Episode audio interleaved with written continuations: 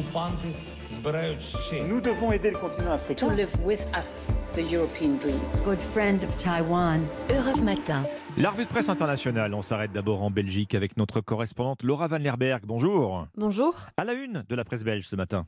Anvers, plus que jamais plaque tournant du trafic de cocaïne en Europe, titre le journal Sudinfo. Il s'appuie sur un chiffre, près de 110 tonnes de cocaïne saisies au port d'Anvers par les autorités belges en 2022. Une hausse de 23% par rapport à l'année précédente. Le plat pays continue de voler de record en record, commente la Libre Belgique. De gros investissements sont à venir, douaniers supplémentaires et nouveaux scanners, mais les organisations criminelles sont de plus en plus créatives, alerte le journal. Les autorités doivent s'adapter, car face à un marché de la cocaïne déstabilisé, la violence s'intensifie dans le nord du pays.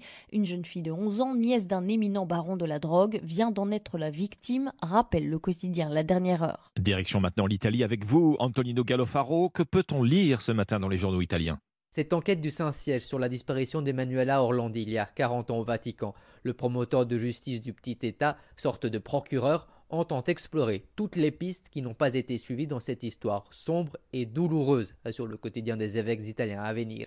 Emanuela Orlandi, c'est cette adolescente de 15 ans, fille d'un employé du Vatican, qui a disparu sans laisser de traces en juin 1983. Qui connaît la vérité ne parle pas ou ne peut plus parler, commente la RAI, la télévision publique. Alors, pourquoi le Vatican ouvre une nouvelle enquête? Je n'ai reçu aucune communication formelle de sa part, a expliqué l'avocate de la famille Rolandi à l'agence de presse Sansa.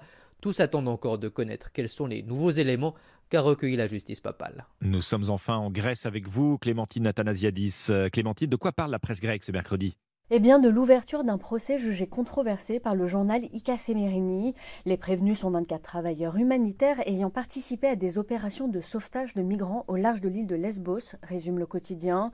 En Grèce, vous pouvez finir en prison pour avoir essayé de sauver des personnes, dénonce le journal de gauche IAVI.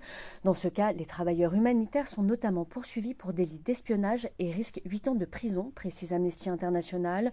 L'ONG parle d'un procès grotesque et ajoute qu'une enquête en cours pourrait faire peser sur les suspects des charges plus graves portant sur des faits de fraude ou encore d'appartenance à une organisation criminelle passible d'une peine de 20 ans de prison.